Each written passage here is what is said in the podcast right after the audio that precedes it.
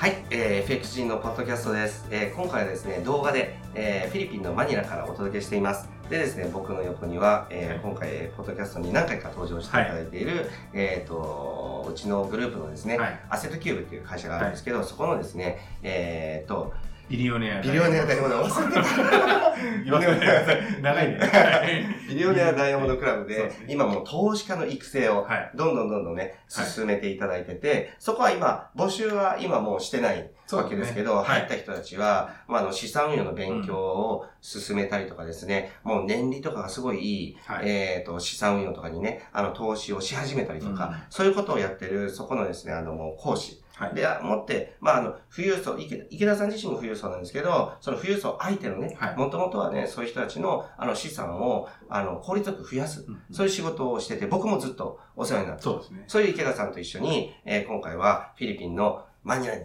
来ています。ははいい。はい。で、なんか、池田さんなんか僕に怒ってることが一つ。そうなんですよ。本当昨日寝不足で、はい。もうなんかあの、山口さんあの、夢の中で出てきた。それでもう、なんか寝た気が全くしないっていう、ずっとなんか仕事を捨てられた気分。おじさんでした。は い申し訳ありませんもう朝からこれですから、ね、朝朝食で会った時にいきなり文句が出て、そうなんですか。もうこれ絶対文句。もう大変でした。はい。でですね、はいあの、えっ、とですね、実はフィリピン、このマニラに来る前、僕はちょっと前に、えっ、とね、インドネシアのバリに行ってたんですよ。はいはい。で、バリにいた時、はい。7月23日うんだったんですけど、は23日になると、あの、クロスリテイリング株式会社は、は10周年目に突入したんですよ。い。ありがとうございます。すごくないですか？すごいですね。10, 10年持つ会社って、え、ほとんどないでそう。なんですよ。そうなんですよ。そうですよね生存率で言ったら、本当、もう2、3%とか、あ、2、3%ないのかな？ないようないかようなようなあれですね。そうそうそうそうそう。なんかその、計算の仕方いろいろあるらしくて、その、なんか、あの、黒字だけど辞めるとか、はあの、あるじゃないですか。はい。あとは、ただ作ったけど生産しちゃうとしかも。生産せずにっていう会社が多いので、うん。うん実質で言うと実は1%切ってるんですよね。ただ、と確か、えっ、と、そのデータ上で言うと、うん。なんか2、3だったかそうな。なんかそんなんなんですけどそうなんです、よ。でも本当にあの、生存率は1%切ってますね。はい、そうなんですよ。でですね、ちょっともう一個言っていいですか、あの、フィリピン関係ないんですけど、はい。今度ね、うちのオフィスはい。移転するんですよ。ああ、はい、移はい。転するんですけど、そのはい移転先、はい。その移転するっていうのは、結局こう、いいろいろとこう、なんか配線がどうだかとか、もう、あの、スタッフももう70名とかなんで、どうだかとか、そのあの、パーテーションとか。そうそうそう、はい。動けるはい。時とかってもう、奇跡的にこの日っていうことで、はい。あの、8月6日だったんですよ。はい、はい。で、8月6日、はい。同じ日に、はいなんと、そのね、はいあの、池田さんもお世話していただいた、はいその、しゃぶしゃぶのお店が、しゃぶしゃぶオープンですよねこ。れもすごくないですか？すごいですね。で、今気づいたんですけど、はい8月6日ですね。はい。僕、6月8日が誕生日です。ま あちょっと被ってますあけど、まあ、あんまり別に。うんなるほど、なるほど。はいはい。ということで、誕生日プレゼント待ってるそうです。はいありがとうございますもう過ぎましたけど。はいはい。ということで、はい。えっと、えっと、マニラに今回何をしに来たのかと、と、あはいとマニラはいについて、フィリピン全体について、ちょっと池田さんに、そうですポッね。ドキャスト語ってもらってはい。あの、まあ、フィリピンは、はいまあ、あの、ご覧の通りというか、ええあの、まあ、発展途上国で、はい。ただ、あの、まあ、英語はうん実はすごく、すごく、あの、できる国というか、みんな喋りますよね。そうなんですよ。うん。あの、本当にアジアで最もと言ってもいいぐらい、うんあの、英語はうん。堪能な国なので、うん。まあ、割とあの、やっぱ外資系の、えー企業が、うん。まあ、参入してきて、うんあのスタッフを雇い入れるときに、うんまあ、非常に仕事がしやすい。うん。例えば、あの、インドネシアとかでいうと、インドネシア語ってあの、実は、あの過去形とか未来形とかの、じあの、あれがないんですよ。ないんですか？ないんですよ。なので、ず全部現在形なんで、実はやりにくいんですよ。ええそんなことあるんですか？なので、わざわざインドネシア語でこうやり取りをしてても、その、えーやっといてねとか、やったかっていうような、うんそういうのをわざとそこだけは英語にするとか、あのーな結構難しいんですけど、あのー自分の実は父がうん。13年間ぐらいインドネシアなんですけど、ああ。そうなんですよ。え、池田さんはその時一緒についてってない、は、ついててない。あでも、あの、フランスは、はい。小学校の時ね。小学校の時。ね。はい。うんおフランス帰りですから。ええええそうです。嬉しそうですね。で、池田さんのフェイスブックを見るとね、あの、フランス語でのやりとりがあそうですねいや、すごいなと思って ね。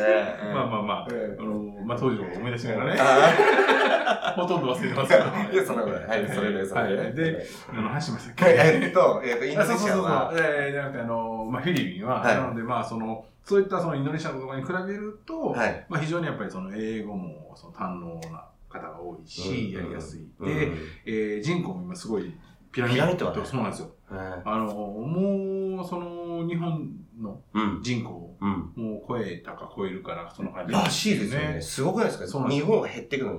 だから、減っていくっていうことは、ポテンシャルっていうか、そのマーケットとしては、縮小するしかない。そうなんですよわけじゃないですか。結局、日本の国内でやれるビジネスっていうのは、やっぱ今後、まあ10年、20年、30年っていうスパンで見ていったときに、うん。やっぱりこう、どんどん変化していっまあこれはどの国でもそうそうなんですけど、うんまあ衰退する方がまあ多いですよね。そうなんですよ。日本の場合は。だから、自分、その動画とかでいつもお伝えしてるのは、FX とか株のトレードとか、まあ、そういったものとか、そのトレード関係で資産を増やすっていうのは、もちろん日本にいても、まあ、世界中でできるけど、それをやればいい。けども、自分はあの、資産運用とかっていうところとか、あと、その現物のうん投資とかっていうのも池田さんに全部お願いして、それは全部海外なんですよね。うんだから海外で資産を作る。そうでないと、日本はもうマーケットが、あの、沈んでいくから、うん。日本で何か資産運用するっていうのは、まあ難しいんですよ。まあそうですね。そうなんですまあビジネス展開するにしても、えー資産運用をまあ投資するにしても、うん。やっぱ日本っていうのは難しい。で、考えたときに、やっぱ海外。で海外でもその東南アジアのような発展途上国なのか、まあ、ニュージーランド、アメリカのような、うん。えー先進国なのかっていうところがまあ分かれる中で言うと、うん。まあ、これは当然両方にあのやるべき先進国もやりながら、えー発展途上国もやりながらなんですけど、やっぱこの辺のポートフォリオを組むにあたって。まあ、えーどこの国を、うんうん。えーまずは、えーピックアップしてるかっていうのもこれもポイントなので、今今回、まあ、発展途上国、いわゆるその発展途上国の魅力というのは固まっていない、えーうん。法的にもいろんなことが固まっていないがゆえに、うんうん。やっぱりその、えー面白み、うん。やっぱりその、日本では考えれないようなうん。リターンを生むような案件が、でかいですよね。そうなんですよ。そう、利益率そうなんですよ。今回も、あの、ね、あうん。の、視察させていただいたところが、まあ、これから、あの、発展する、ん。あの、新興開発地域はいはい。の、まあ、えーブリッジ投資だったんですけど、はい。あの、まあ、そこの、えー土地を、あの、まあ、商業施設に、まあ、売却する際の、まあ、手続きの中でちょっとブリッジをしないといけない、えー期間があるので。10倍とかになるやつですそうなんですよ。それももう決まってるそうなんですよ。もう、ほぼ、あの、ほぼほぼというか、もう買い手も決まっていて、はい。もうそこにも政府が介入しているはい。状況、はいで、えっ、と、あとはもう、この一定の期間、うん。まあ一年、約1年弱ぐらいだと思うんですけど、うん。あの、の期間の、えー、ちょっと保有を、保有というか、その、ちょっと、えー資金的なうんうん。融通、融通融通が必要なんで、うん。そこのところを、うん。えー投資家たちで助けるっていう、あそれさえできれば、うん。まあ、うん10倍は、そうもう固まっ、決まってるんですよね。もうその、必要な資金と、うん。えっ、と、売却した時の資金っていうのは、うん。もうもう売却しした時の額っていうのはもう決まってるので。もう完全にあの、出来レースは出来レースなんです。それがブリッジっていうそうなんですよ。あそうですね。まあ、そのブリッジっていうのは、その、えっ、と、えー一定の期間、そのお金を、例えばその、所有してあげるっていうパターンもあれば、うん。お金ちょっとだけ融通してあげて、うん。一定のこの期間だけ、ああの、一旦その、えー投資家の方がなるほど持ってあげるっていうのをブリッジっていうんですよ。昨日までみんなブリッジブリッジ言ってるから、はいブリッジなんだ橋 どこの架け橋だとどこの架け橋？でも架け橋ですからね。ああ、一応そうそうなんですよ。だから要は、は、元の持ち手と次のあの買い手の、うんこの、これを掛け渡しする、これをブリッジっていう、そういう意味なんですけど、まあ、それをする案件ですよね。だから自分なんかは、例えば池田さんに、はい。あの、もう利益率低くていいから、はもうあの、貯金よりもいいような安定的なやつ、はい。そのリ、リターン少なくていいし、リスクも少なくていいよって言うと、うん。ニュージーランドとかが、出てくるわけじゃないですか。それでまあ投資させてもらって、うん。で、自分それ以外にも、フィリピンも、うん。カンボジアとかも、うん。まああの、お願いしているものとかもあったりもするんで、はい。それは、もちろんリスクあるよと。リスクあるけども、リターンがでかいよ。うん。とかっていうようなものとかは、やっぱり東南アジア。だから、全体のポートフォリオを考えたら、はいあの、先進国も、うんえっ、と、発展途上国もやっぱ外せないんですよね。そうなんですよ。うん結局、あのー3歩進んで2歩下がるっていう歌あるじゃないですか。はいはいはいあれと一緒で。すごい古いけど、はい。はいえーすごい古いですね、確かに。水 ただ、ただ、一歩進んでるわけですよ。なるほど。だからその、あのー、当然ただ投資なんで、うん。もしかしたら2歩下がってから3歩進むかもしれないし。それはあり得るわ3けですね歩進んでから2歩かもしれない。2歩下がるかもしれない。うんそれは分かんないんですけど、うん結局トータルとして、あのー、プラスであればうん当然いいわけで、これを、やっぱりこう、硬い、えー先進国、うん。えーまあ、やっぱり夢があるうん。発展途上国。うん。とか、で、あとは有形物投資。有形物っていうのは不動産とか、うん例えばまあ、えーコインパーキングみたいなものっていう、うんそういった機械とか、ものがあるうん。投資もあれば、うん。まあ、ファンド系のような、まあ、無形物に投資するようなものはいはいはいこの、この、まあ、えー国の硬さ、うん。あとは案件の、うんまあ、硬さ。で、あとは何より、うんまあ、やっぱりそうやってる人物、うん。プロジェクトをやっぱ運営されている、例えば今回フィリピンで言うと、そうそうそう。まあ池田さんの人脈でね、いろいそうなんですろとこうやっぱそ。の、えー、誰がやってるかっていうのがやっぱり重要で、発展途上国であの投資をすると、うん。まあ、うん9割5分の人方々が騙されるんで。そうなんですよね。そうなんですよね。だから本当信頼できるところじゃないと厳しいわけですよね。だからでもね、なんかね、うんあの、やっぱり昨日も、ちょっと、えっ、と、その視察の時とかにこう話が出てましたけども、あの、日本は、まあ、人口も減っていくけど、何よりもこう、なんていうか、その、年金制度もはいはい。崩壊していくそうなんですよね。だろうとはい。いうことで、はいで、結局日本に足りなかったのはうん投資教育だよねっていう話で。そうなんですよ。あの、やっぱりアメリカとかに比べてもそうなんですけど、ええ日本ってこう投資リテラシーはもう著しく低いうんうんうん国なんですよ。うんうんだからこそ預金残高がすごくあるんですよ。うん、なるほど。結局、現金があっても何に使っていいかわからない。うんとりあえず定期預金しとこうか。うん、みたいな。うんうんまあ、要はその、その、まあ言い方悪いんですけど、その程度。減ることはないけど、増えることもない、そうなんですよね。うんっていう、でも実は世界的に見たときに、うん。じゃあ日本のその成長率、うん。まあいわゆるそのデフレですよね、日本でどっちかという。と。そうですね。で、海外はインフレですよね。はいはいはい。で、えーもう僕も10年以上前から海外にこう行ってますけど、うん。あの当時、例えば東南アジアに来た時のうん物価の感じ方、はいはいはい。とはい。今の物価の感じ方ってどうですかっていうと、はい、全然違いますよね。全然違いますよね。違いますね。今、上がってあれ？こんなに高かったっけって思うこと多くないですか？多いです、多いです、多いです。あの、タイに行って、そのマッサージをね、うんあの、こう受けるときに、うん。もうほんと10年ぐらい前って、うん。こんなに安くていいのみたいな。でしたね。ですよね。うんでも今、割と、まあ日本のなんか半分そうそうそうそう。ぐらいかなみたいな。追いついてきてますよね。追いついてきてるよねっていう。そうそうっていうことは、実は日本の、えー銀行に預けてるうん日本円で。これだけでうん実は資産は減ってるんですよ。そうなんですよ。そういうことなんですよね。そうです。世界的に見たときに。そうそうただそうそうそう。日本で、えー生活してるとなんとなくそれがわからない。ただその輸入費も多いから、でそうなんですよも、ね、資産は減ってることになりますよね。実は、実は、だんだんだんだん、あのーまあ、当然、デフ、日本はデフレ、うん海外はインフレ、うん。どっかで、その、輸入品に頼るわけなんで、うん。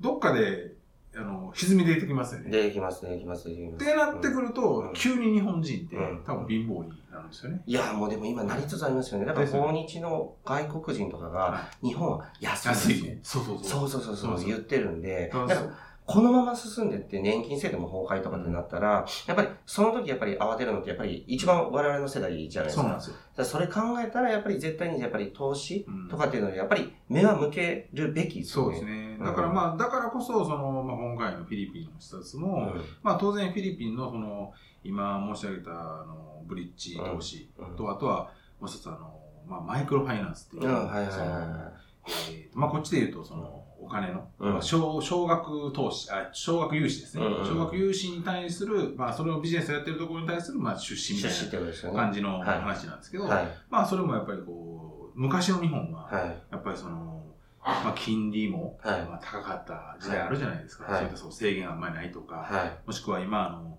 えっ、と、クレジットカードとか、うんまあ、銀行でこうローン組むっていう時に、うん信用情報っていうのを、まあ、皆さんうんこう見れますよね。うん見れるっていうか、その調調査されるじゃないですか。うんそういった、まあ、機能も、まあ、うん。今、フィリピンではそういうのもないので、うん結局、今、その、そういった、まあ、当然フィリピンもその法律ありますので、そういった金融庁からの許可をと持った、うん。そういうそのファイナンスできる、うん。融資をできる会社たちがやってるんですけど、はいまあ、その、その会社ごとに自分たちの独自のその、うん。あの、システムを持って、うん。この人はこういうランク付けだからこれまで貸せるとか、うん。この人はあー信用力ないから担保をちゃんと売るとか、いう形でこう、結構その、あのー独自の融資制度、まあ、昔の日本みたいにやってるんですけど、でただ、やっぱ利率がすごくいいので、そうなんぱですよね。そうなんですよ。で、しかも、あのーね、昨日したら、えー、みか自己率の3%切ってるらしいですよね。この国で。うん、しかもそんな、その、えー、全国で統一された、うん。あのーほえー信用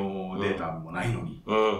やっぱそれって、うん。やっぱその、で、そその方やっぱ日本人なんで、やっうん。ぱその、組み方がうまいんですよね。そうだと思います。で、うまた組んでるパートナーが、あうん。の日本でいう、あのー日銀みたいな、その出身の方が、そうそういうところともタッグを組んでね。組んでやってて、その方に、まあ、ちょっと運用をお願いするっていう感じなんで、はい。まあ、でも、うん。まあ、この、こういうような国の中で言うと非常にはい。案件としては硬い。こういった、やっぱその、あの、先進国では当たり前なのかもしれないですけど、うん。発展途上国において、うん。あの、やる投資って、やっぱりこう、まあ、派手さはある一方でリスクもあるじゃないですか。このリスクをうん。どれだけ抑えていけるかっていうところが重要なんで、結局リターンとリスクをうん。こう天秤にかけたときに、うん。まあ少しでも、リターンのがこう、うんね。勝ってれば、勝ってれば、うんこれはいろんな案件すれば、まあ中にはリスクの方が実は、えー買っちゃって、うん。あのーえーダメになっちゃってうん。案件もあるかもしれないんですけど、うん。トータル的に勝つんですうんよね。そういった意味で、まあ、えーそのマイクロファイナンスであったり、今回のその、ブリッジファン、ブリッジ投資っていうのを、まあ、やりたいなと思って、まあそれをまあまたあのーその投資クラブの人たち。そう投資クラブの方にまたご紹介もしたい。そう、これ見てる方の中にその投資クラブ入られてない方もいるかと思うんで、あの、今ちょっと募集はしてないので、はい。ちょっと入ることはできないんですけど、まあその、クラブに入ってる人向けのね、そういうあの、投資案件ってことですよね。そうですでね。そのあの、マイクロファイナンスはフィリピンの方は僕の知り合いが3、4年ぐらい前から、はい。ずっとその、あの、投資をしてて、はいあの、ずっとこう、利益を増やしてるんで、当時僕もちょっと誘われたんですけど、はいちょっとバタバタしてて、はいあの、僕自身は投資しなかったんですけどね。だから、彼自身は、あの、そうまあいくつかあるんですけど、マイクロファイナンスの。その中で彼自身がやってるところに僕は投資しなかったんですけど、それは着実に、えーっと、どういつかな、ちょっと10日ぐらい前に連絡取った時も、まあ、すごいもう着実に増えてって、うんあの、まあ、お金もらってるよっていう話だったんで、うんやっぱりそれも一つ、僕のその、あの、全然こう、えーと、池田さんとまた関係ない、えーっと、知り合いの。人だから、そうですね。はい、あの、成功してるっていうのもね、一ついい話だなと思ってます。まあ、大体、うん面白い話って、うん。あの、山口さんと共通の知り合いじゃなくても、はいはいはい。間接的に知ってる人あーいるこの人もしてたのみたいな。この人もしてたのみたいな。そうそうそう大体同じ層って同じような案件、その美味しい案件にたどりがついてるんですよね。そうそうそう、なんか、まあ、投資家というか、ふ富裕層というか、その辺とか、こう、みんなけ結構、結局そこの地域、その、その、その層にだけ、うん。まあ、美味しい情報が回ってくるっていう。そうなんですよ。で、それはなぜかというと、まあ、うん昨日の人も言ってたんですけど、うんまあ、正直別にいらないと。うんうん。あの、別に募集今してないと。そうそうそう、あの、資金は別に、あの、うなるほど、まあ、出してもらえる人もいるし、うん。自分たちもあるし、うん別に本当いらないんですと。うん。ただ、今回このクラブがあるから、はい。あの、はいちょっとぜひちょっと紹介してあげたいということでお願いをして、まあ、じゃあお話を開放しましょうかっていう話でもらっただけなんで、そうなんまあですよ。結局その、普通にね、うんあの、まあまずそういう知り合うこともできないうん。けども、まあ、普通にまあ出てこない。うん。案件自体が。そうそうそうそう、そう思います。ネットでそんなの書くことがないですし。だから、しつこい勧誘とかもそもそもないしね。そうなんですよ。なんかまあ、よかったらやるみたいな感じぐらいなのでそう。なんですよ。だから、昨日、あの、お聞きした、あの、これはまあ、都市クラブと関係ない、まあ、個人的にうん。僕らし、あの、興味あっていった、あの、銀行の M&A の、ああ、あの、はいはいはい。これね、金太じゃないですか。はいはいあの銀行のそうそう、はい日本でいう、あの、信用金庫のような、はい。あの、銀行が売り出しされてるんで、はい。今それをちょっと。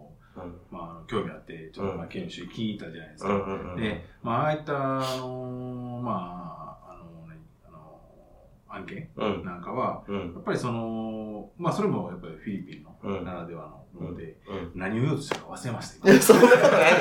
そんなことありますよ。そういうすごいけど、えー、何でしたっけ？フィリピンならではの、やっぱり銀行のねはい、買収のあれだから、えー、なんだろうね。なんだろうなんだろうね。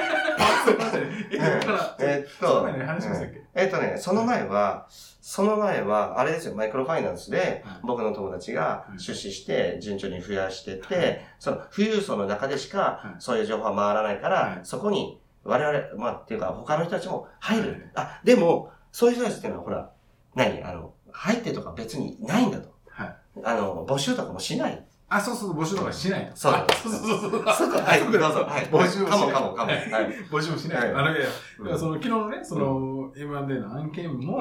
あの、銀行の M&A の案件も、うんあのー僕らに開示していただいた金額って。あの、ものすごい安かったじゃないですか。安いです。まあまあ、当然そこそこな、まあまあ、うんお二人の投資必要なんですけど、日本で考えたら。一桁違うよねっていそう金額だったじゃないですそうか。なんですよ。であれ、やっぱり聞いたら、うんいろいろ聞いたら、いや実は同うんじような感じで日本、別の、うん。あの、まあ、上場企業が、うんうん。まあ、買いに来られて、うんうんで、で別の、うんあのところでルートからね。ルートからはいはい買った人は、はいやっぱ一桁多いらしいですよ。いや、そうなんですよはね。そうなんですそうなんですよね。だから、全然違いますよね。その、どこからの情報かっていうことで。あ結局まあまあ、間のそのブローカーって言われる人たちがまあ乗っけてるっていうのもあるんですけど、うん。あのーやっぱりその、まあ人やっぱりそのルート、うん。その人によって全然やっぱ違うので、うん。やっぱ美味しい案件ってやっぱ一部のそのうん。層そうしか回らないっていうか、うんやっぱ人脈人とのつかないっていうのが、うんすごい重要だなっていうのをうん思いました。っていうことを言いたかったんですけど、あの、思い出しましたね信用金庫がねとか言い出したら、わからなくなった。なるほど、なるほど。はいわかりました。じゃあ、まあ、あの、そういったですね、ビジネスミーティングを、今回、こう、フィリピンのマニラで、はいあの、繰り返してきたわけですけども、ははいい。もうちょっとしたら、我々帰国なんですけど、はいまあ、あの、マニラ、あの、池田さんも晴れ男だし、そうですね晴れ男なんで、なんかずっと雨の予報だったらしいんですけど、ずっと晴れました。ずっと晴れてましたね今回ね。そうそうそうそう。ということで、はい。えっ、と、ポッドキャストでは、まあ、あの、えっ、と、こういうお話で、えっ、と、その池田さんの、えー、そういったもう投資案件とかね、いろいろ、すごく人脈を駆使したすごいいいものは、そのビデオネアダイヤモンドクラブの会員さんが今、あの、必死に取り組んで、あの、成果を、えっ、と、出しつつあると。そういうような状況だとはいまあ、いうこれことですねからどんどんどんどんいろんなはい案。はい紹介していきたいと思います。はい。はい。で、あの、これを見てる方のね、えっ、と、の中にはその入られてない方いらっしゃると思うんで、そういう方々はですね、い今入ることはできないんですね。その人数限定ものなので、入ることはできないんですけど、えっ、と、もしかしたら、この後、えー、そのあの、何ですか、そのあの、えっ、と、枠が、えっ、と、空きがあればね、あの、入れるチャンスとかも巡ってくると思うので、はいえっ、と、よかったら、そのあの、池田さんの、えっ、と、おそらく出してくれる、その、えっ、と、LINE、LINE のね、あの、ところに、こう、あの、入ってもらうと、その池田さんの日々の活動とか、いろんなものとかを見ることができるんで、あの、興味あったらですね、そこにこう、登録してみてください。はい。そということです。あ、はい。あの、一個だけ、はいはいみ見てる中で会員さん、はいもうそれ聞いてないよって思ってるかもしれない。いや、これ、これから流しますんで。え、ど、どれどれ ?LINE? いやいや、ではなくて、あの、あー案件、フィリピンのね案件。フィリピン今、下付き出ますんで。あ、そうそうそう。そうそうそう。そうそうそうここから、あの、どうやってご紹介するか、あご紹介するかというか、その、案内するか。そうその辺を、まあまあ、今後、そうですね。やりますんで、まあまあ、1ヶ月以内ぐらいには、うん当然、あの、また、うんあの、ご案内できると思いますけど。そうなんだ。はい。私見てないよと思われてると こなんで。わかりましたぜひ楽しみにしておいてください。はい。じゃあ、今回のポッドキャストはここまでです。ありがとうございました。はいありがとうございました。今週の放送はいかがでしたでしょうか？弊社クロスリテイリングでは投資に関わるさまざまな情報を発信しています。ひらがな3文字で「投資」に教科書の「科」で「投資家」と検索してみてくださいね。それではまた次回お会いしましょう。この番組はクロスリテイリング株式会社の提供でお送りしました。